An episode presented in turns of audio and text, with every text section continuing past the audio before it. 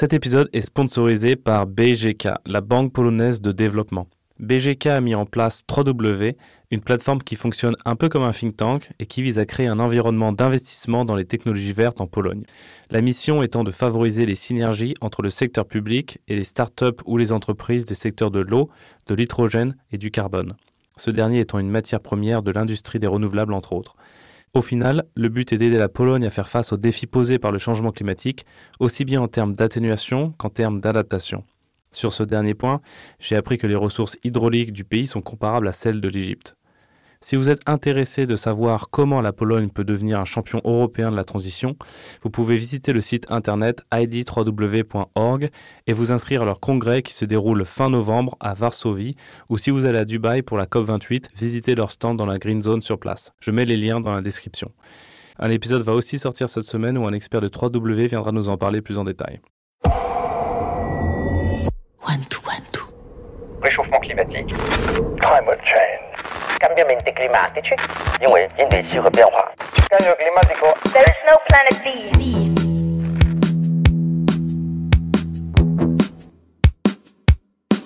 Si vous écoutez ce podcast, je n'ai certainement pas besoin de vous convaincre que la transition énergétique est indispensable. Pour autant, cela ne veut pas dire qu'elle n'ait que des avantages. Inflation, pollution induite par les mines de métaux, nouvelle dépendance géopolitique, notamment face à la Chine, bref, il n'y a pas de rose sans épines. Avec mon invité Emmanuel H, on va regarder la réalité de la transition en face. C'est la seule manière de l'améliorer. On va se concentrer particulièrement sur la situation de l'Union européenne et essayer de comprendre comment peut-elle conjuguer neutralité carbone et souveraineté. Emmanuel est économiste prospectiviste, spécialiste des matériaux de la transition énergétique et de la géopolitique des ressources naturelles, ainsi que chercheur à l'IFPEN et à l'IRIS. Les défis de la transition, c'est le thème de ce nouvel épisode d'échange climatique. Bonjour Emmanuel H. Bonjour. En septembre 2023 est paru votre dernier livre Métaux, le nouvel or noir, coécrit avec Benjamin Louvet et publié aux éditions du Rocher. Je me suis amusé à taper Nouvel or noir dans Google et l'écrasante majorité des résultats font référence à la donnée, à Big Data. Or, euh, toutes les technologies du numérique qui produisent ces données sont fabriquées à partir de métaux. Est-ce que vous pensez que dans la culture populaire, euh, comme dans les plus hautes instances politiques, on ne donne pas assez d'attention à la question des métaux? Ah oui, on, ne donne pas assez l'attention aux, métaux, tout simplement parce que on a, on a complètement oublié que le monde était, euh, était, était, métallique et il va être de plus en plus métallisé avec notamment euh, les, ce qu'on appelle les doubles transitions, la transition digitale, transition énergétique. Et on commence à prendre conscience qu'on risque d'avoir peut-être un tout petit problème, notamment d'approvisionnement, et notamment en Europe et notamment en France. Et donc on commence à s'organiser on a vécu un peu dans une forme d'invisibilité euh, en matière, en matière de, de matières premières et de, et de métaux en particulier, parce que je pourrais vous dire tout simplement que quand vous vous levez le matin, là, tout à l'heure, hein, vous avez consommé 3,5 kg euh, de matières premières métalliques, si on prend en compte tout simplement les extractions qui ont été réalisées euh, euh, aujourd'hui au niveau, au niveau mondial. Donc 3,5 kg de minerais métalliques par jour et par personne. Ça veut dire que quelque part, on invisibilise une part des consommations, et notamment dans nos objets du quotidien. Votre, téléphone portable, il, pèse 194 grammes en moyenne. il a fallu 70 à 200 kilos de matière première en fait pour euh, pour le fabriquer. Donc on a invisibilité, on a caché la matière première, on l'a mis un peu sous le tapis. Et le problème c'est que quand on met sur le tapis, bah, généralement ça ressort et avec les transitions bas carbone et digitales, bah, ça ressort. Donc l'Union européenne a établi une liste de 54 matières euh, premières critiques. Ces matières premières sont indispensables pour un large éventail de, secteurs stratégiques comme l'industrie numérique, euh, vous venez d'en parler, aérospatiale, les secteurs de défense et enfin et surtout ce qui va nous intéresser dans cet épisode, l'industrie zéro émission nette. Euh, donc en gros, on parle des énergies renouvelables et la mobilité électrique, si je ne dis pas de bêtises. Euh, dans cet épisode, je voudrais qu'on comprenne les tenants et aboutissants d'une telle liste. pourquoi l'UE établit-elle ce genre de liste depuis un peu plus de dix ans maintenant? Comment évalue-t-elle la criticité d'une matière première? Que peut-elle faire pour s'assurer l'approvisionnement nécessaire pour réussir sa transition énergétique? Mais avant ça, je propose de commencer un peu par, par la base. Qu'est-ce qu'une matière première? Alors, la, définition d'une matière première, généralement, on reprend les, définitions qui ont été établies, je crois, c'est 1948 par, par, par l'ONU, où l'ONU disait tout simplement une matière première, c'est une, c'est une ressource naturelle brute qu'on va trouver dans le sol ou dans le sous-sol ou issu d'une première transformation et qui fait l'objet d'un commerce international. Alors c'est un élément, c'est vrai que ça fait très définition, ça fait très sémantique, mais quand on parle de matière première, ça veut dire quoi? Ça veut dire que on va aller regarder à la fois le sol et le sous-sol, bien évidemment, mais surtout, par exemple, si vous prenez euh, la question des minerais, dont on va parler beaucoup aujourd'hui, euh, la question des minerais, le minerai de cuivre, euh, c'est pas forcément une matière première. Par contre, le cuivre, quand il va être transformé, ça va être une matière première, parce que le minerai fait pas forcément l'objet de, grandes transactions. En tout cas, on va essayer de le concentrer un minima. Mmh. Donc, c'est ça une matière première. Et on a différentes terminologies pour parler de matière première. Vous voyez, on parle de matière première, on parle de ressources naturelles. Les Anglais parlent de euh, qu'ils opposent un peu à ce qu'on appelle les utilities, c'est-à-dire euh, le, réel versus le service. Voyez hmm. Et donc, quelque part, la matière première, on pourrait presque trouver une nouvelle définition, c'est tout ce qui nous sert à vivre matin, midi et soir, nous loger, nous chauffer, toutes les infrastructures. Hmm. Euh, mais votre livre se concentre quand même plus particulièrement sur les métaux, donc c'est un type de, matière première. Est-ce que quand on parle de transition énergétique, on parle spécifiquement des métaux? Alors oui, on doit parler des métaux quand on parle de transition énergétique. Pourquoi? Parce que tout simplement, euh, toutes les technologies bas carbone, hein, vous, vous en avez cité, hein, les énergies renouvelables, donc on va parler euh, de l'éolien, on va parler du solaire, on va parler aussi des électrolyseurs, notamment pour, pour l'hydrogène. On va parler aussi de toute la mobilité bas carbone, c'est-à-dire le véhicule électrique ou les, ou les hybrides toutes ces technologies renferment des matières premières. Donc il y a déjà cette question d'invisibilité dont on a parlé tout à l'heure, mais en plus, euh, si vous comparez par exemple une technologie thermique avec une technologie euh, bas carbone, on prend un exemple très simple, c'est euh, le véhicule. Le véhicule thermique va receler environ 50 kg de matières matière première critiques. D'accord ah, Bien évidemment, il y a aussi euh, du fer, de l'acier, de l'aluminium. Hein. Hum. Et un véhicule électrique, en comparaison, vous aurez le, fer, euh, l'aluminium, l'acier aussi, bien évidemment. Mais en plus, vous allez avoir 200 kg de matières premières critiques. C'est-à-dire que à chaque fois qu'on va substituer un véhicule thermique par un électrique, on va multiplier par 4 la base métallique sur laquelle elle repose. Si vous prenez euh, un exemple, un exemple encore plus précis, un véhicule thermique, vous ne le savez pas, hein, mais quand vous rentrez dans une voiture, en fait, vous rentrez dans un dans une mine de cuivre. Vous allez avoir 20 kg de cuivre par véhicule thermique, et si vous passez à l'électrique, on est à 80. Si vous avez une Tesla, je ne sais pas si vous avez une Tesla, mais en gros, peut-être pas encore, euh, ou peut-être jamais, je vous, le souhaite d'ailleurs de jamais en avoir, euh, vous allez multiplier par, euh, bah, on va passer de 20 à quasiment 200 kilos de cuivre. Voyez Donc à chaque fois, vous multipliez la base métallique. quand on est sur, sur des technologies de génération d'électricité, par exemple une éolienne, si vous prenez, si vous prenez un mégawatt installé de gaz, et vous regardez le même mégawatt installé euh, de d'éolien offshore, bah vous allez multiplier par 10 les besoins en matériaux critiques. Donc, quelque part, si on regarde d'un point de vue purement matériaux, purement matière première, mhm. il faut essayer de minimiser euh, la, comment dire, le contenu matériaux des technologies bas carbone. Et à l'heure actuelle, c'est un peu, euh, nous on parle avec avec Benjamin Louvet, on dit généralement qu'en gros c'est un petit peu le blind spot. Vous voyez, c'est un peu le, la face cachée de la transition bas carbone, c'est les métaux. Pourquoi? Parce que, encore une fois, euh, les personnes qui font des scénarios de transition bas carbone, que ce soit l'Agence internationale de l'énergie, que ce soit même au niveau européen ou au niveau français, pendant très longtemps, ils ont ignoré cette, question, métallique.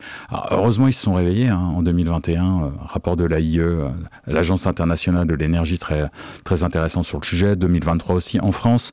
Maintenant, quand on fait une stratégie nationale bas carbone, on va quantifier les besoins en métaux. C'est-à-dire que ça y est, ça commence à rentrer, mais malgré tout, vous voyez, cette question de la métallisation euh, de, de, la transition, alors au niveau des ministères, ça rentre, au niveau du grand public, c'est quand même, euh, c'est quand même euh, beaucoup plus difficile à faire rentrer, tout simplement parce qu'on a cette question d'invisibilité. Et bah, c'est aussi pour ça qu'on a écrit cet ouvrage. Mais qu'est-ce qui fait que, que, ces technologies bas carbone par rapport aux autres demandent autant de métaux? Quelles sont les propriétés recherchées dans la diversité et dans la quantité de métaux qui apportent euh, quelque chose de différent à ces technologies? Ben, Moi, j'ai toujours l'habitude de dire que euh, les, euh, les, métaux, ce sont des leviers des technologies bas carbone. Pourquoi? Parce que bah, y a, certains métaux vont avoir notamment des, des qualités d'ultra-conduction. C'est-à-dire que vous allez pouvoir faire passer beaucoup plus rapidement à la fois de l'électricité ou, ou comment dire des, des choses très tactiles. Si vous prenez par exemple votre téléphone portable, personne ne s'interroge de savoir pourquoi, quand il touche son écran, il va avoir une application qui se lance. Et ben ça, c'est que tout simplement, vous avez certaines terres rares qui ont la capacité électrique ou électrochimique de supraconductivité. On a des métaux qui vont permettre notamment une meilleure résistance à la chaleur. On a des métaux qui vont euh, euh, notamment euh, d'accélérer d'accélérer certaines fonctions. Donc si vous voulez, pendant très très longtemps, on a considéré que ces métaux, c'était des leviers des technologies bas carbone. Et ce sont des leviers. Si le numérique s'est autant répandu, si les technologies bas carbone se sont autant répandues et qu'on a eu notamment une baisse des prix aussi importante, notamment sur les panneaux solaires ou sur l'éolien, c'est parce qu'on avait en gros une hausse des rendements euh, de ces technologies. Et comment on a obtenu cette hausse des rendements bah, Tout simplement parce qu'on avait un contenu métallique avec de, bah, des qualités extraordinaires. Euh, et, notamment, le, le, comment dire, le, le j'allais dire, les, les, matériaux dont on parle le plus en termes, de, en termes de, de, à la fois de conductivité, de résistance, ce sont les terres rares tout simplement parce qu'elles ont permis notamment bah, cette révolution numérique et elles ont permis notamment bah, dans les technologies alors éoliennes, hein, les terrains en soi, elles sont intéressantes parce qu'on les fait rentrer dans des aimants permanents et ces aimants permanents, c'est ce qui permet à certaines éoliennes, parce que pas toutes, il n'y en a pas partout, ou aux moteurs des véhicules électriques de fonctionner et de fonctionner avec un rendement intéressant. Mmh. C'est un peu comme si avant on avait des technologies, moteurs thermiques, euh, centrales à charbon un peu euh, triviales et qu'aujourd'hui on était passé à quelque chose de beaucoup plus élaboré, qui nécessite beaucoup plus de. Bah, J'irai pas jusque là parce que les, euh, les, le véhicule, le véhicule thermique de dernière génération, il est déjà, il est très très fonctionnel et il y a, il y a déjà pas mal de matériaux critiques. Mm, mm. Mais dans comment dire, dans le véhicule électrique, ce qui se passe, c'est que vous avez une batterie. Et la batterie, elle peut peser entre 100 et 400 kilos. Hein, c'est pas c'est pas la petite batterie traditionnelle en plomb hein, qu'on connaît. Et, cette batterie-là, elle va elle va contenir euh, du cobalt, du lithium, du manganèse, du cuivre. Euh, donc vous allez avoir quelque part, vous allez avoir un réservoir à matériaux critiques. Donc dans votre livre, euh, c'est aussi, euh, le, voilà, comme vous avez dit, le but c'est un peu de se, réveiller. J'ai une question qui est volontairement euh, naïve pour introduire un peu le, propos. pourquoi l'Union européenne devrait-elle se soucier de son approvisionnement en matières premières pour ces technologies bas carbone et ne pas juste importer de pays des biens à moindre prix? Donc pour ceux qui ont fait de, l'économie, on a tous étudié, peut-être premier ou deuxième cours, l'avantage comparatif de David, David Ricardo, qui dit que si chaque produit, pardon, si chaque pays produit le bien pour lequel il est relativement plus efficace comparé à l'autre et qu'un commerce entre les deux se met en place, tout le monde en sort gagnant. Euh, par exemple, ben, les panneaux solaires euh, chinois sont bien moins chers aujourd'hui que les Européens. Pourquoi on ne peut pas juste euh, les importer pour, bah, pour accélérer notre transition ben, parce que ce que vous décrivez, c'est un monde économique idéal. C'est, j'ai presque envie de vous dire, et il n'y a pas de, il a pas de provocation. Hein. Vous, en disant ça, vous vivez dans le monde des années 1990, c'est-à-dire vous vivez dans la période de la mondialisation heureuse dans lequel, en gros, on avait, euh, on se souciait plus euh, des questions de dépendance et de souveraineté. Pourquoi? Parce que tout simplement, euh, rappelez-vous, 91, chute de l'URSS, on a une hyper puissance qui s'appelle les États-Unis, qui va prôner la mondialisation, là, on va être dans ce que vous décrivez, c'est-à-dire que, bah, par exemple, notamment en France, en Europe, même aux États-Unis, on va commencer à se dire bon, ce qui n'est pas essentiel sur notre territoire, ce qui est industriel et un peu polluant, on va essayer de le délocaliser. Pourquoi? Bah Parce que ça coûte moins cher à aller faire fabriquer en Asie, en Amérique latine ou en Afrique. Et pourquoi on a cette, euh, pourquoi on a cette, euh, comment dire, euh, cette politique, cette stratégie? Parce que justement, les questions de dépendance, les questions de souveraineté, elles passent au deuxième, voire au troisième plan. Ce qui est important, c'est d'aller minimiser les coûts. Donc on fait comme vous dites, c'est-à-dire qu'on va aller chercher là où c'est le moins cher. Le problème, c'est que ça, ça marche très bien quand vous êtes dans un monde très idéal, sans confrontation, sans conflit. On a un premier réveil quand même euh, autour des années 2008, 2009, 2010, lorsque la Chine, on s'aperçoit que la Chine, bah, euh, elle produit euh, plus de 90% des terres rares ou lourdes et qu'elle fait un embargo. Alors, elle fait pas exactement un embargo, elle va, elle va dire tout simplement, je vais restreindre mes exportations. Et là, le, Japon, le Japon, les États-Unis commencent à s'inquiéter en fait de cette dépendance. Et c'est pour ça d'ailleurs qu'en Europe, on commence à faire une liste de matériaux critiques en 2011. Hein, c'est tout simplement parce qu'il y a cette espèce de réveil qui nous fait dire ah mais il n'y a pas que la minimisation des coûts qui est important. Et du coup on se réveille, mais on se réveille peut-être un tout petit peu trop tard. Pourquoi? Parce que bah, malheureusement, euh, on a fait des choses, euh, on a fait des listes, mais euh, vous savez, moi aussi, je fais des listes de courses, hein, d'accord? Mais moi, il n'y a pas d'importe, enfin, il n'y a pas de conséquences si des fois j'oublie un ingrédient en fait en allant au supermarché le soir. au niveau européen, le problème, c'est que bah, faire une liste, c'est bien, mais après, il faut regarder pourquoi le sujet est central pour l'Europe. Bah, il est central parce que on n'est pas très bien doté en ressources naturelles. C'est quelque chose qui est, c'est, c'est un petit peu malheureux. Hein. C'est un peu ce qu'on appelle la géopolitique géologique. Mais si vous regardez nos concurrents, les États-Unis, c'est un grand pays minier. C'est un grand pays attractif aussi d'un point de vue minier. Ça, c'est très très important. C'est-à-dire que les, investisseurs, quand ils regardent les États-Unis, ils se disent ah oui, je peux aller développer des mines. Et puis euh, aux États-Unis, il y a la possibilité à la fois fiscale et même, j'allais dire en termes de droit, euh, de droit du sol, de le faire. Euh, en Chine, c'est un grand pays minier. Hein, d'accord? Et ils développent aussi, ils ont beaucoup de ressources sur leur territoire. Bah, en Europe, on avait des ressources, beaucoup en charbon bien évidemment, on a des gisements, attention, je ne dis pas qu'on n'est pas du tout doté, hein. mais comparativement à nos deux concurrents, ah, eh bien on est moins doté. Et pourquoi je parle de concurrence? Parce que en fait, on oublie aussi quelque chose, c'est que on n'est pas tout seul en Europe et en France à vouloir faire cette transition bas carbone.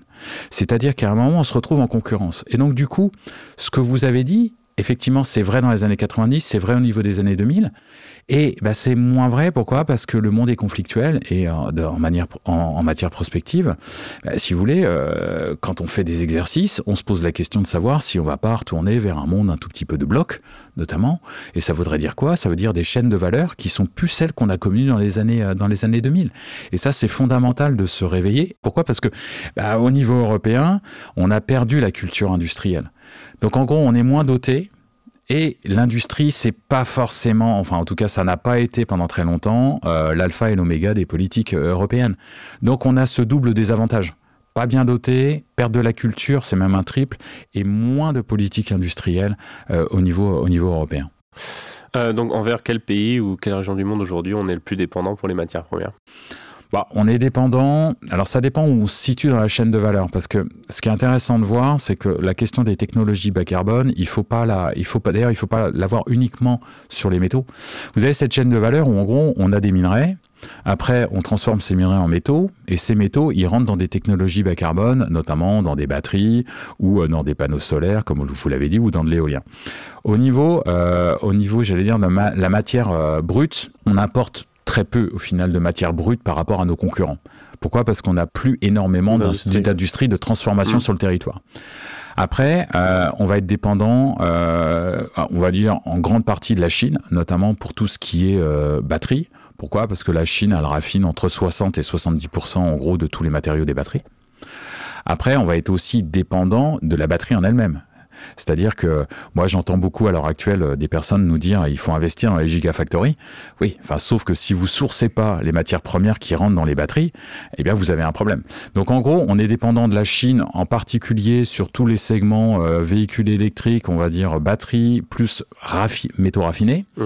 Après, euh, on est dépendant aussi de l'Amérique latine, notamment du Chili, lorsqu'on veut transformer le lithium, parce qu'il y a des pays en Europe qui transforment le lithium. On est dépendant de l'Australie euh, qui est un énorme pays minier. C'est véritablement l'Eldorado sur lequel il va devoir falloir s'appuyer dans les années qui viennent. Donc en gros, on est dépendant aussi de l'Afrique du Sud pour tout ce qui est platinoïde. Le mm. platinoïde, euh, c'est un ensemble d'éléments qui vont rentrer euh, en gros dans les catalyseurs, c'est-à-dire ce qui fait le pot catalytique des, des, véhicules, et puis dans tout ce qui est technologie hydrogène. Donc en gros, c'est à la fois une industrie du passé, une industrie du futur. Donc on est dépendant de quasiment toutes les grandes zones économiques mondiales en fait pour nos approvisionnements. Donc on verra un peu plus tard euh, bah, ce qu'on peut faire par rapport à ça, mais euh, est-ce qu'on peut comparer la dépendance aux métaux euh, avec la dépendance au pétrole pour prendre le titre de votre bouquin, et sur ce que ça implique surtout sur les, bah, sur les rapports de force entre France mm. et UE et le reste, et les producteurs? C'est super intéressant votre question parce que généralement on dit qu'on va passer d'une dépendance, d'une dépendance au pétrole ou, ou, aux fossiles à une dépendance aux métaux. Euh, ce qu'il faut voir, c'est que euh, la dépendance aux métaux, elle risque d'être plus accentuée que la dépendance aux, fossiles. Je m'explique.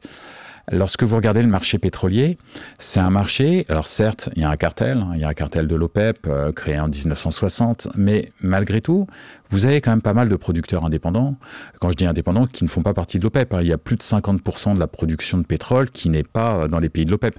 Si vous prenez l'OPEP+, c'est-à-dire qu'avec la Russie, on est à 50. Si vous mettez pas la Russie dedans, on est à, on est à plus de 60% de la production hors OPEP.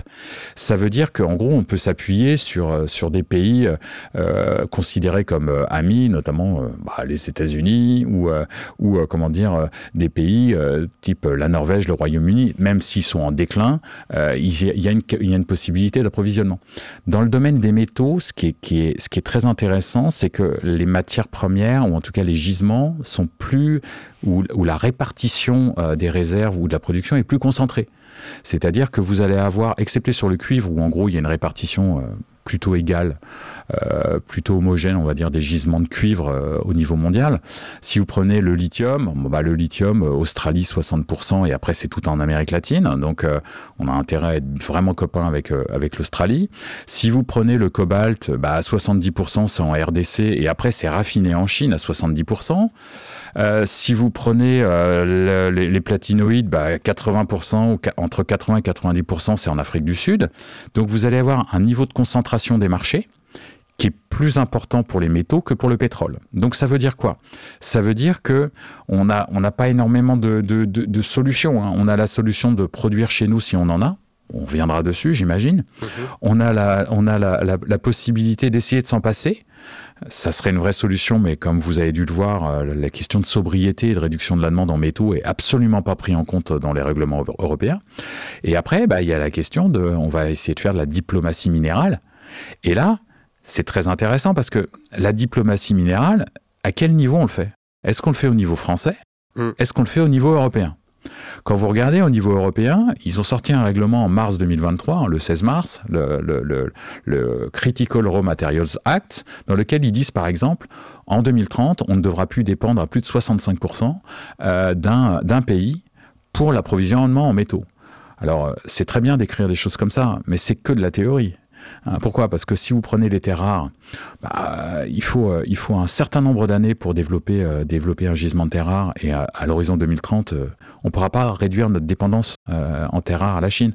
On sera toujours dépendant à plus de 65%. Pour les platinoïdes, c'est exactement la même chose. Donc, quelque part, c'est à quel niveau on l'a fait? Est-ce que ça doit être quelque chose de groupé? Est-ce que c'est quelque chose de d'individuel En ce moment, on voit pas mal d'initiatives en France. hein. Euh, Il y a des, euh, je sais pas si vous avez vu, mais euh, on va, euh, je crois que c'est le président Macron qui va en Mongolie, ou c'est le président mongol qui vient en France. Je sais plus exactement dans quel sens. Rassurez-vous, hein, c'est pas, c'est pas pour aller faire du tourisme. hein. C'est parce qu'il y a un contenu métallique de cette, de cette diplomatie. On s'est rapproché de l'Australie, on se rapproche du Canada, on se rapproche du Chili.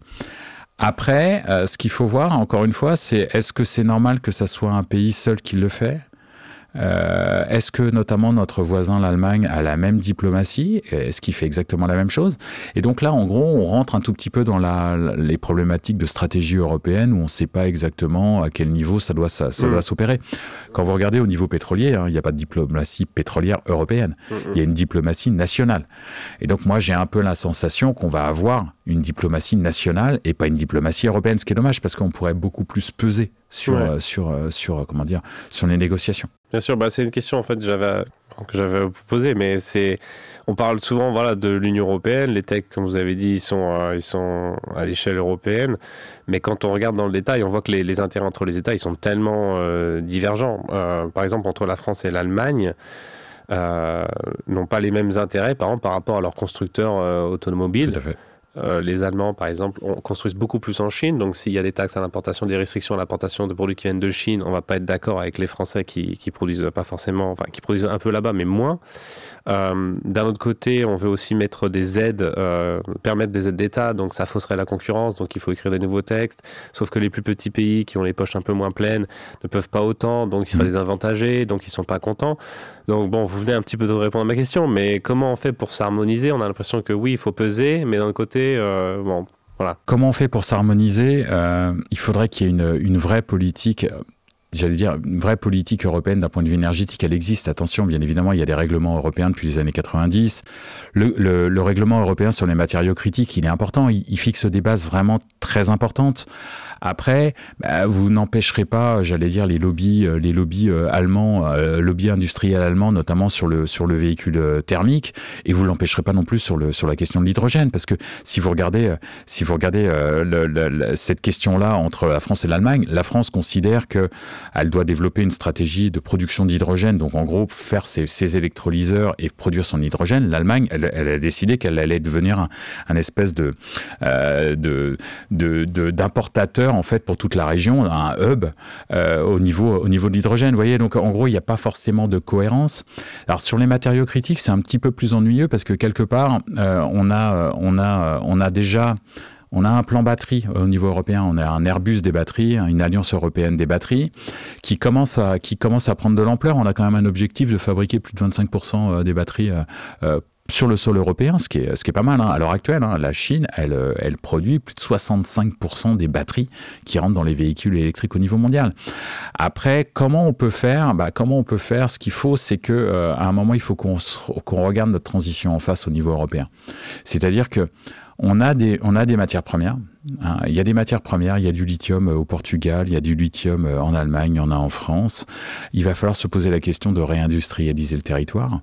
Et surtout, il va falloir se poser la question de comment on fracture pas l'Union européenne Mmh. sur la question des matériaux. C'est-à-dire, il faudrait pas qu'il y ait un lithium euh, euh, fabriqué au Portugal avec des, euh, des, des impacts environnementaux au Portugal ou en France qui rentre en fait dans des technologies allemandes uniquement, euh, uniquement comment dire, pour, pour les grands bourgs allemands. Voyez Mm, mm. Donc, il y a cette question de la fracture sociale qui est importante. Ouais, on aurait un petit peu comme une, ouais, comme un clivage euh, urbain rural, mais à l'échelle européenne en fait. Euh. Enfin, Ouais. Vous voyez ce que je veux dire Ah Enfin, mais, mais alors là, euh, bah, je pense que vous avez lu dans l'ouvrage à un moment, je, je parle de ça, je dis tout simplement, il y y a une double fracture qui potentiellement pourrait se réaliser. Il y a la première fracture, ça serait le, le j'allais dire le contraste ou l'opposition entre euh, les, les, les régions minières en Europe, si on redéveloppe la mine, Ouais. hein, et euh, bah, j'allais dire les grandes métropoles où on utilise le véhicule électrique. Pour les uns, le véhicule électrique, euh, Une chance. pas de bruit, euh, moins de pollution, etc., etc. Ouais. Et puis pour les autres, en fait, les impacts Mm. environnementaux. Et si vous montez d'un cran, eh ben c'est la même chose au niveau européen, c'est-à-dire euh, des pays qui ont comment dire euh, des mines ou qui les exploitent.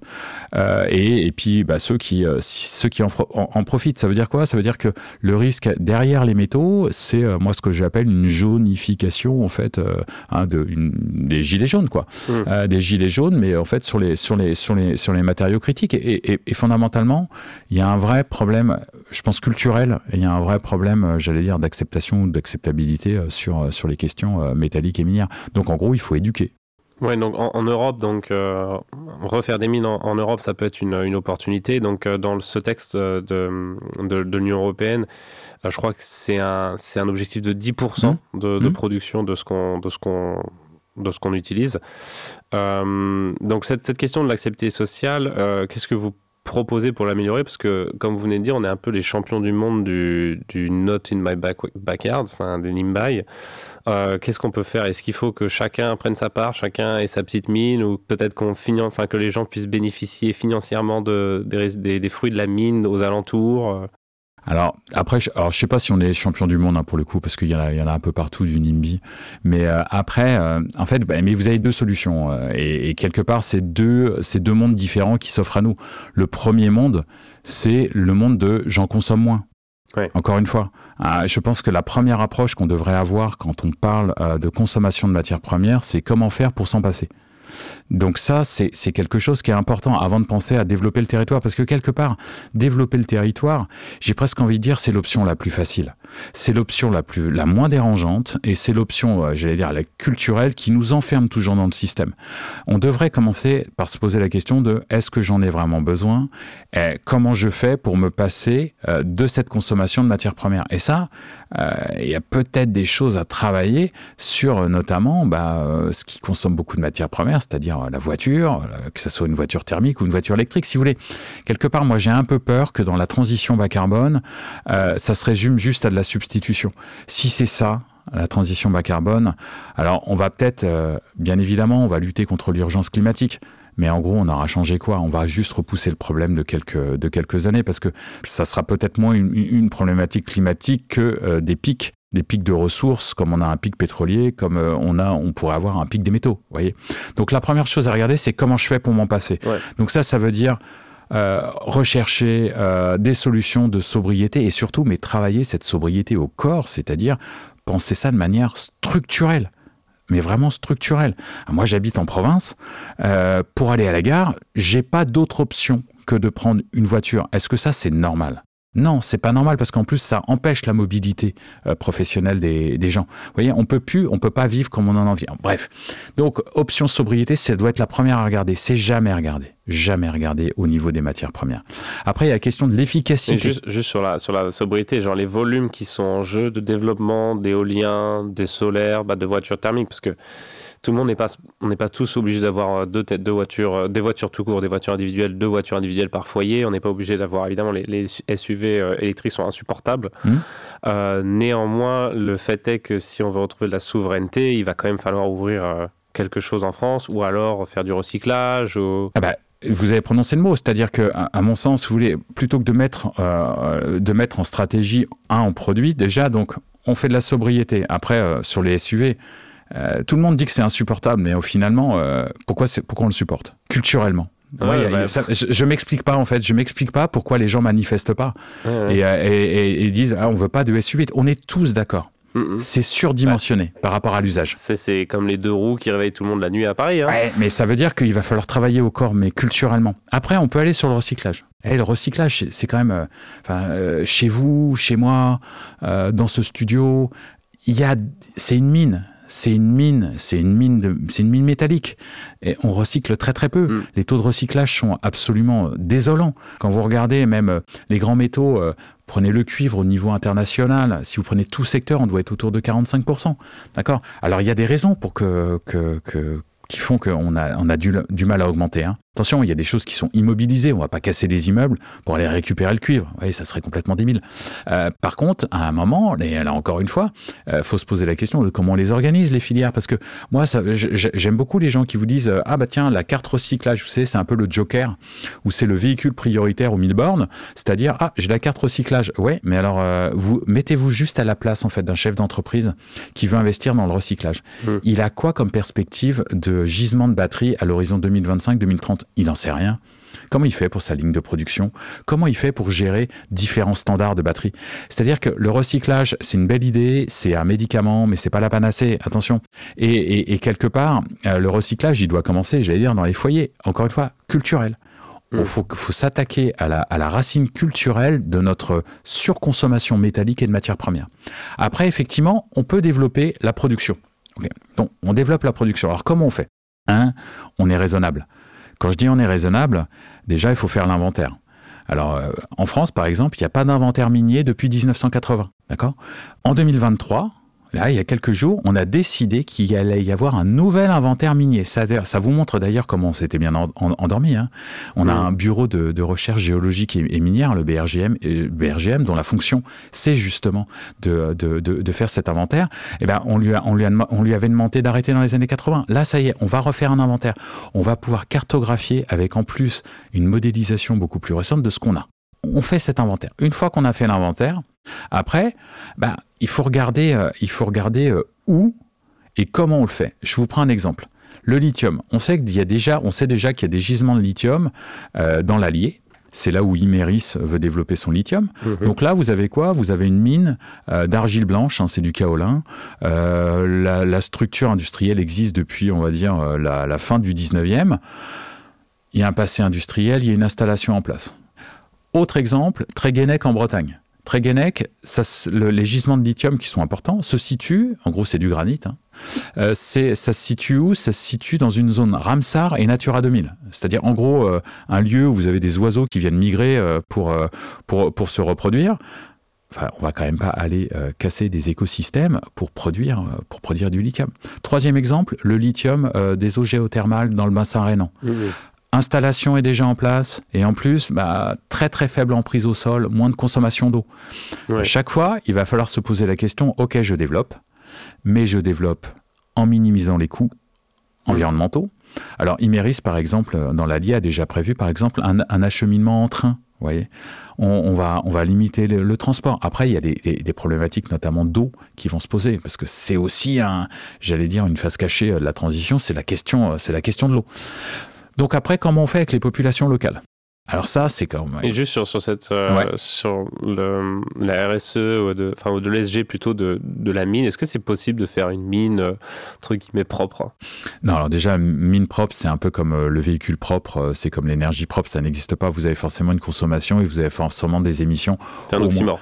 Bah, bien sûr, ça, ça, ça n'existe pas. D'accord?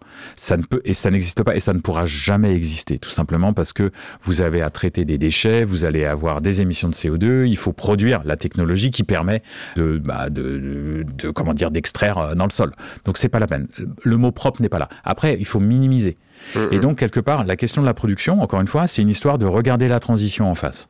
Est-ce qu'on préfère continuer à se voiler la face et à se dire, OK, nous, on fait une transition et on externalise, en fait, nos productions, euh, nos consommations ou euh, les émissions de CO2, en fait, dans les pays euh, producteurs de matières premières, ou on se dit, on fait le pari, on va développer plus propre, Ouais. plus soutenable, et c'est le plus qui est intéressant parce que propre et soutenable, ça n'existe pas, euh, chez nous.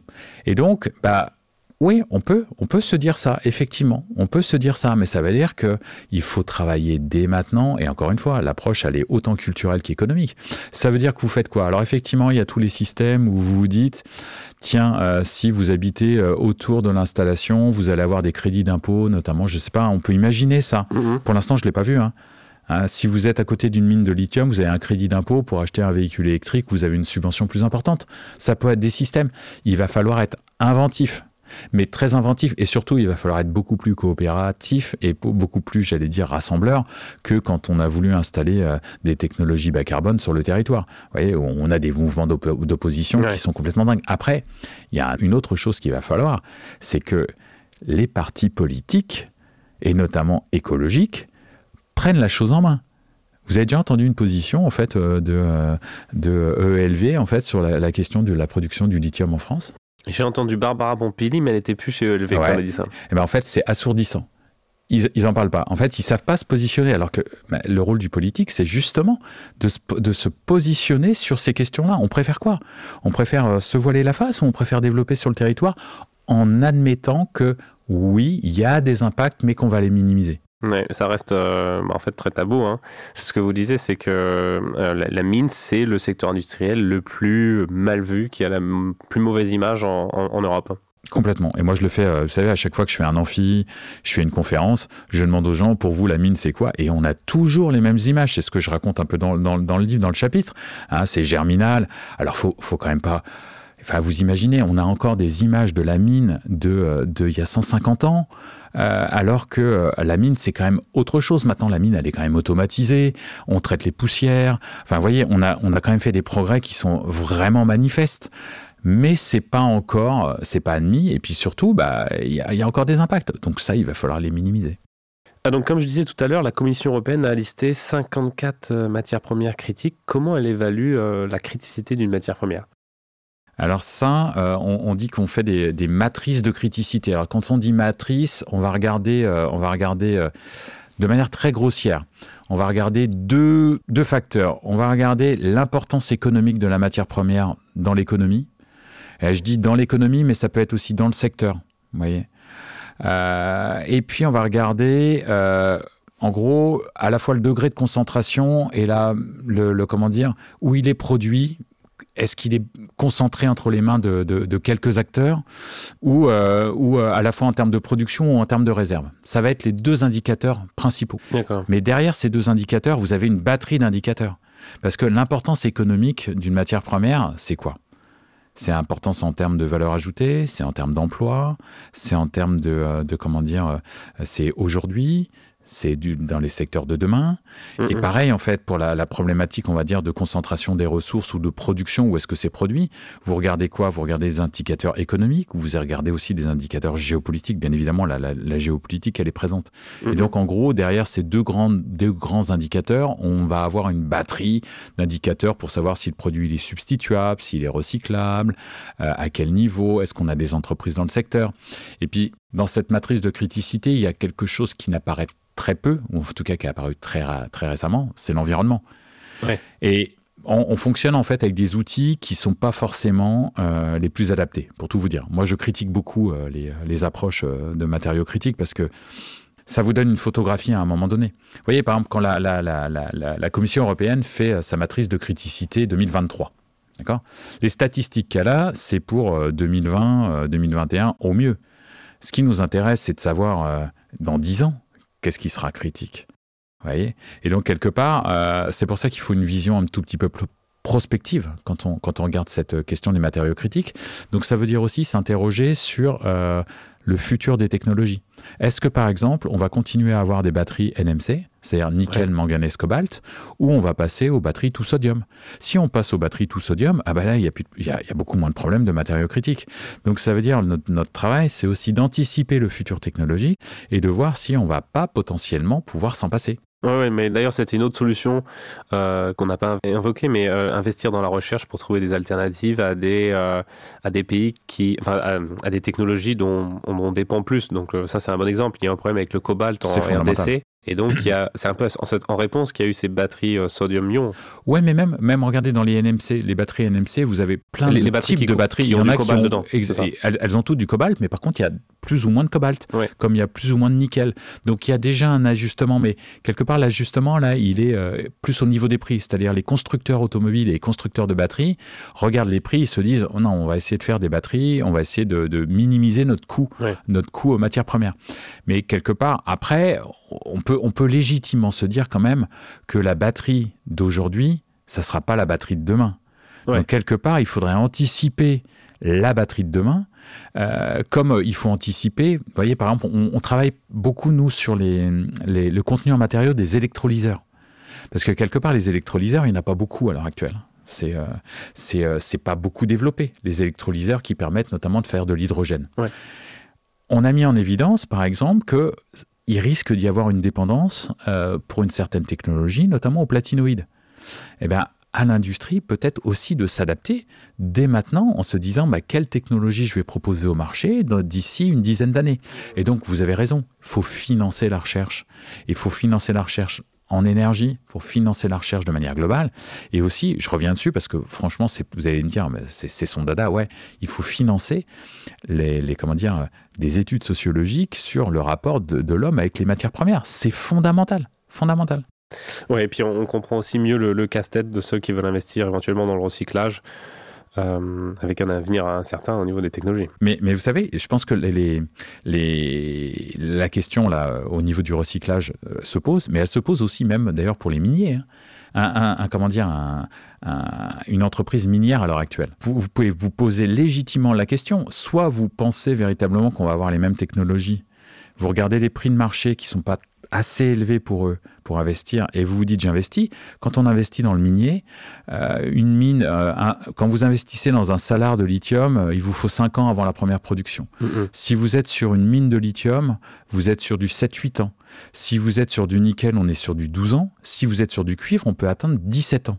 C'est-à-dire que ce que j'investis aujourd'hui en 2023, je vais avoir ma première production en 2040. Vous imaginez le risque dans un monde en perpétuel changement technologique, Ouais. est-ce qu'on va véritablement pouvoir coordonner euh, les, euh, les, comment dire, les besoins aux euh, productions minières? Mhm. et quelque part, c'est un petit peu la tragédie. C'est ce qu'on appelle avec, avec mon co-auteur, avec Benjamin Louvet, on appelle ça la, la, la tragédie des horizons. Et, euh, et, et- et cette, cette tragédie des, tragédie des horizons, c'est de se dire, bah, on, a, on a potentiellement une, une, une, une problématique d'investissement, par exemple, dès maintenant. C'est-à-dire que, regardez, les besoins entre 2023 et 2030, ils auraient dû être anticipés il y a 10 ans. Or, Ouais. ils n'ont pas forcément été anticipés. Donc, il y a ça aussi, vous voyez, il y a cette problématique du, du, là, qui est purement économique, du décalage temporel, parce qu'on est sur des cycles longs entre les besoins, le futur technologique et l'industrie minière. Donc, c'est extrêmement compliqué. Mm, mm. Et euh, bah, c'est une transition parfaite pour ma prochaine question. Euh, on arrive doucement vers la fin et il y a encore deux, trois questions que je voudrais vous, vous poser. Donc, dans votre livre, vous énumérez un certain nombre de goulots d'étranglement ou euh, plus généralement de freins à la transition énergétique. Vous venez d'en nommer un. L'approvisionnement en métaux sera sûrement peut-être limité par le flux. Alors, vous, vous dites bien dans votre livre que bah, y a assez de métaux dans la croûte Mm. terrestre a priori. L'inquiétude n'est pas de ce côté-là, mais plutôt sur est-ce qu'on va en avoir assez à un instant Mm. euh, T. Euh, mais il y a aussi euh, le, manque de main-d'œuvre en Europe. hein. On veut faire plein de gigafactories, mais les, les ouvriers qualifiés, les cols blancs, vont pas tomber du, du ciel comme ça.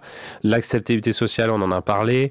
Le calcul géopolitique. Est-ce que si on se rend compte qu'on va pas être dans les temps pour produire assez de batteries, mais que dans le même temps on veut pas trop être dépendant de la Chine, est-ce qu'on va pas repousser cette, euh, cette interdiction de voitures thermiques euh, qui devait être pour 2035 euh, pour, ben, pour se donner un peu de mou et puis pour se, pour se donner un peu de souveraineté technologique. Parmi tous ces freins, quel est selon vous le, le plus problématique? Le plus problématique, à mon sens, ça va être, bon, bien sûr, c'est la question de l'approvisionnement et je mettrai en deuxième le question relative aux, aux besoins en, en capital humain, en ingénieurs et en, et en personnes qui vont devoir travailler en fait sur euh, à la fois les gigafactories, mais même au niveau minier. hein. Au, au niveau minier, euh, est-ce qu'on a assez de géologues, de foreurs, euh, Mm. d'ingénieurs réservoirs euh, qui, euh, qui travaillent sur ces sujets-là? Je suis pas sûr. Et surtout, c'est comment on va, on va les emmener euh, venir travailler. Encore une fois, vous avez, il y a des signaux qui sont, qui sont envoyés par. euh, vous avez oublié un- un- un autre frein, à mon sens, c'est la taxonomie européenne. Euh, pourquoi je dis ça? Parce que tout simplement, vous avez un frein euh, à l'heure actuelle au niveau européen. Ils ont fait une taxonomie sur ce qui est, euh, ce qui est Vert, et pas vert. Ouais. Ouais, déjà, la, la dénomination, il n'y a rien de vert et de pas vert. hein. Il y a du vert, vert pâle ou vert foncé. Ouais. Mais en gros, les technologies bas carbone sont, sont des technologies vertes. et le problème, c'est que ça, ça veut dire beaucoup de choses hein, quand vous dites ça. Ça veut dire que potentiellement, en termes de subventions, en termes d'incitation, il y en aura beaucoup moins. Hmm. Et surtout quand vous lisez le règlement européen, quand vous lisez mais pourquoi en fait on n'a pas, euh, il y a une phrase, c'est c'est- c'est pres- c'est presque, bah, quand j'ai lu ça, je me suis dit c'est juste pas possible. Dans le dans un dans un papier de la Commission européenne qui nous explique en gros euh, pourquoi la mine euh, n'est pas n'est pas forcément euh, n'a pas forcément été prise en compte de manière globale en fait euh, dans la taxonomie, il est écrit qu'ils n'ont pas eu assez de temps pour, euh, pour, euh, pour regarder en gros toutes les activités minières. Vous vous rendez compte On a euh, des commissaires européens qui vous disent on n'a pas eu assez de temps pour, pour, pour regarder le, le problème. Or, si c'est pas dans la taxonomie, donc c'est pas vert, moins de financement, ça veut dire quoi aussi? Bah, Je sais pas, vous, vous sortez de l'école d'ingénieur. Bon, le secteur minier, déjà à la base, c'est pas forcément euh, un secteur très attractif, mais en plus, on vous dit, bon, c'est un secteur qui est même pas considéré euh, par la Commission européenne en fait comme stratégique, alors, alors, qu'il est stratégique. Donc ça, c'est un frein. Ouais. Le frein, euh, le frein du nombre d'ingénieurs, c'est c'est bien évidemment fondamental. Et puis après, bah, on va avoir un frein, à mon sens, c'est bah, c'est le, le frein financier, c'est-à-dire, je suis pas sûr qu'on comprenne exactement ce que ça veut dire investir dans le minier. Aujourd'hui, euh, on est autour de 180 milliards d'investissements dans le minier, dans le minier, d'un point de vue global mondial, il en faudrait deux fois plus. Ouais. Donc euh, ça veut dire qu'on est déjà en retard. Et encore une fois, on ne on parle pas d'une industrie où on fait, euh, où on fait, euh, on ne parle pas d'une baguette qu'on produit le matin et qu'on consomme le soir. On parle d'un truc euh, où il y a les cycles sont très longs, il y a des autorisations, il y a, il y a besoin de travailler euh, les parties prenantes. Enfin, j'aime même si j'aime pas ce, ce mot-là. En gros, il y a besoin de travailler avec le tissu, euh, le tissu régional, et ça, ça va prendre beaucoup de temps. Oui, d'accord. Donc, euh, produire le panneau solaire, euh, c'est vert. Par contre, produire la matière première pour Ouais, faire le matériel c'est extraordinaire. Donc on condamne un petit peu ben, ce manque d'investissement euh, dont, dont, ben, dont vous parliez. Euh, une autre question, euh, je, vais vous, je vais vous lire une, la, la phrase d'une politique que j'ai entendue récemment. C'est fou et trompeur de dire aux citoyens qu'ils vont souffrir de la transition écologique. Donc bon, peu importe euh, qui l'a dit, mais en lisant votre livre, j'ai eu le sentiment que vous pensiez tout l'inverse, euh, que la transition, euh, aussi nécessaire soit-elle, on n'en a pas parlé dans cet épisode parce que ça, s'appelle échange climatique, donc j'espère que les gens ont conscience du problème climatique et qu'il faut une transition, mais mais que ça va, ça va être tout sauf une partie de, de plaisir et que notamment ça va potentiellement renchérir le, le coût de la vie. Euh, on a parlé, le, le fait de le flux de matières premières va être tendu, ben, l'histoire de l'offre et de la demande, euh, mais aussi euh, ben, le, le cuivre, etc. On n'en utilise pas que dans la transition énergétique. Euh, Qu'est-ce que qu'est-ce que vous pensez de ça? Est-ce que vous, vous, vous voyez un monde un peu inflationniste?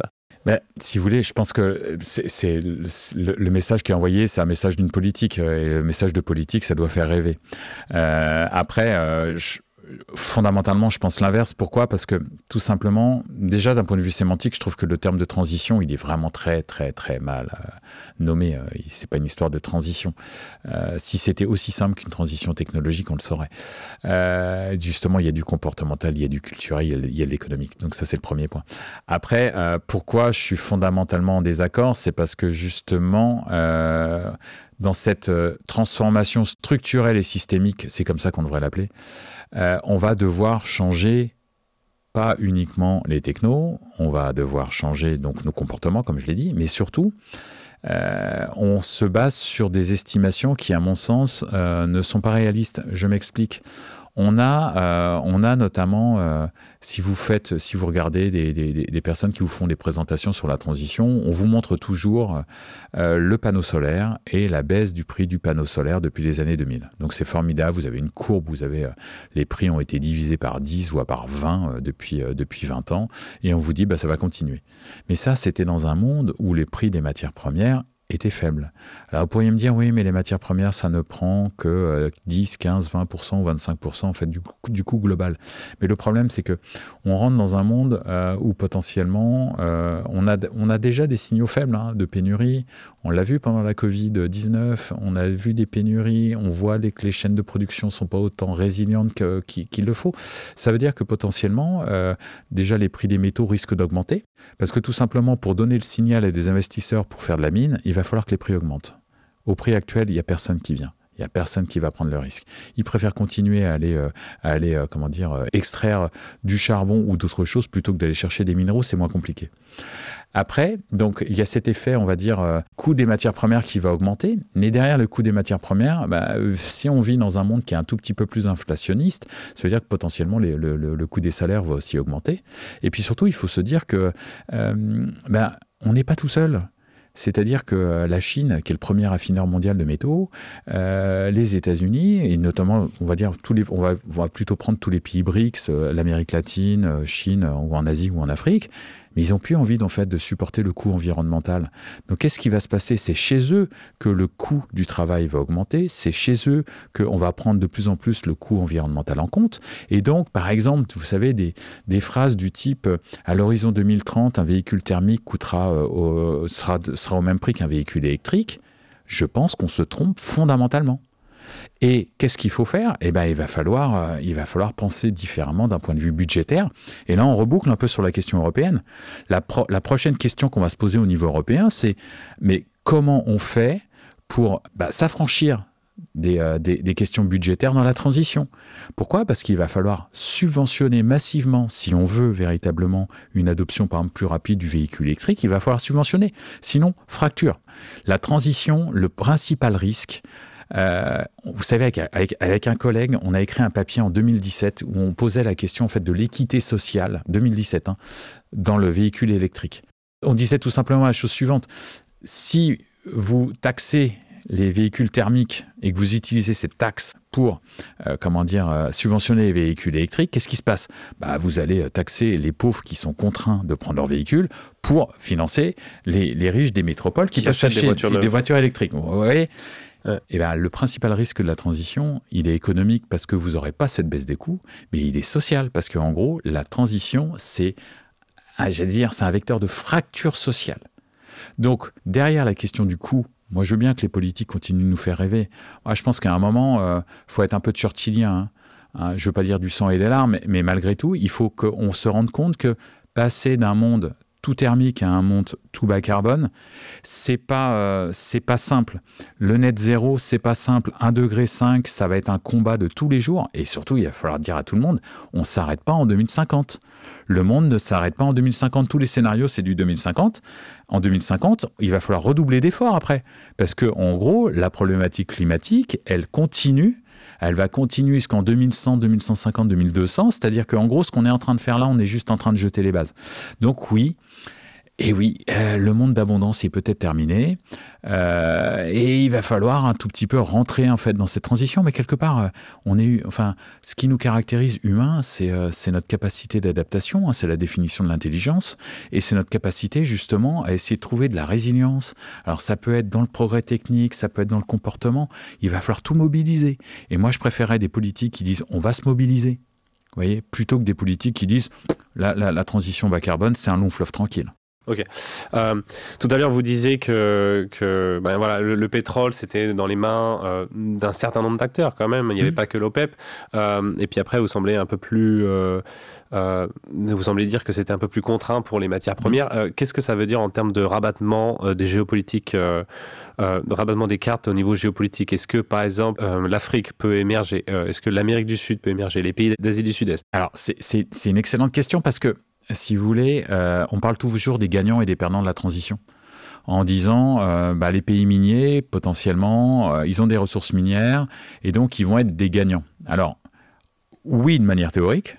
Et là, encore une fois, il va falloir voir s'ils vont pouvoir utiliser leurs cartes euh, j'ai un actif minier, j'ai une mine, j'ai des, réserves, pour véritablement euh, bah, concrétiser ça en termes de développement économique. Et ça, ça suppose, euh, j'allais dire, ça suppose au moins deux choses. La première, ça suppose qu'ils ne restent pas dans le stade de, de, de, comment dire, de la production primaire. C'est-à-dire, il faut qu'ils investissent ou qu'on les aide à investir, notamment dans le raffinage des, métaux. Vous savez, c'est un peu comme dans toute chaîne de valeur. Hein. Quand vous êtes en bas de la chaîne de valeur, dans l'amont, en gros, vous gagnez très très peu. Mhm. C'est la valeur ajoutée n'est pas là. Et après, vous allez euh, progressivement avoir plus de valeur ajoutée. En tout cas, euh, sur les matières premières, c'est comme ça, sauf sur le pétrole où c'est un tout petit peu plus euh, différent. Mais la première condition, ça va être en gros, on investit dans la chaîne de valeur. Il y a des pays qui commencent à le faire. L'Indonésie, par exemple. L'Indonésie a décidé de ne plus exporter ses minerais depuis euh, l'année dernière de nickel. C'est le premier producteur mondial de nickel. Et d'obliger les investisseurs à venir investir chez elle, en fait, pour faire de la transformation. Comme la Chine euh, il y a 30 ans. Exactement. Donc ça, c'est une condition sine qua non. C'est-à-dire, en gros, on se dit, on va pas faire comme dans les années 60-70, on va lutter contre ce qu'on appelle, vous savez, la malédiction des, des, ressources naturelles, hein, ce qu'on appelle resource curse. Et, euh, et donc, faut pas qu'on tombe dans, je suis désolé, en anglais, c'est beaucoup mieux, on faut pas qu'on tombe dans une energy transition curse voyez Une espèce de maladie de la transition énergétique. Et donc, ça suppose qu'on investisse dans la chaîne de valeur. Ça, c'est la première, euh, la première condition. La deuxième condition, eh ben, il va falloir faire attention à la Chine. Alors, quand je dis attention à la Chine, il n'y a pas de, il y a, il y a, l'a priori, il est, il est suivant. La Chine, elle, euh, elle a fait des concessions avec les principaux pays miniers depuis près de 20 ans. Et quelque part, son objectif, c'est pas que forcément, justement, ces pays euh, investissent dans la chaîne de valeur, parce que c'est elle qui la contrôle. Donc à un moment, il va falloir se poser la question de comment on peut proposer, par exemple les pays européens, un modèle alternatif aux pays d'Amérique latine, aux pays d'Afrique et aux pays d'Asie, hein, parce que l'Asie, c'est quand même l'un des centres aussi de la production minière. Qu'est-ce qu'on propose comme alternative, comme modèle industriel? Et donc là, les mêmes questions se posent que euh, sur la mine, c'est-à-dire comment on peut proposer un modèle industriel plus écologique, plus respectueux de l'homme. Et donc ça, ça veut dire quoi? Bah, Ça veut dire qu'à un moment, euh, si vous faites ça, si tous les standards environnementaux, euh, humains, ils augmentent, bah, les prix augmentent. Et donc, quelque part, on reboucle un peu sur notre, question de est-ce que la transition bas carbone elle va coûter plus cher? Oui. on terminera sur ces, sur ces mots. Merci Emmanuel H. Merci beaucoup.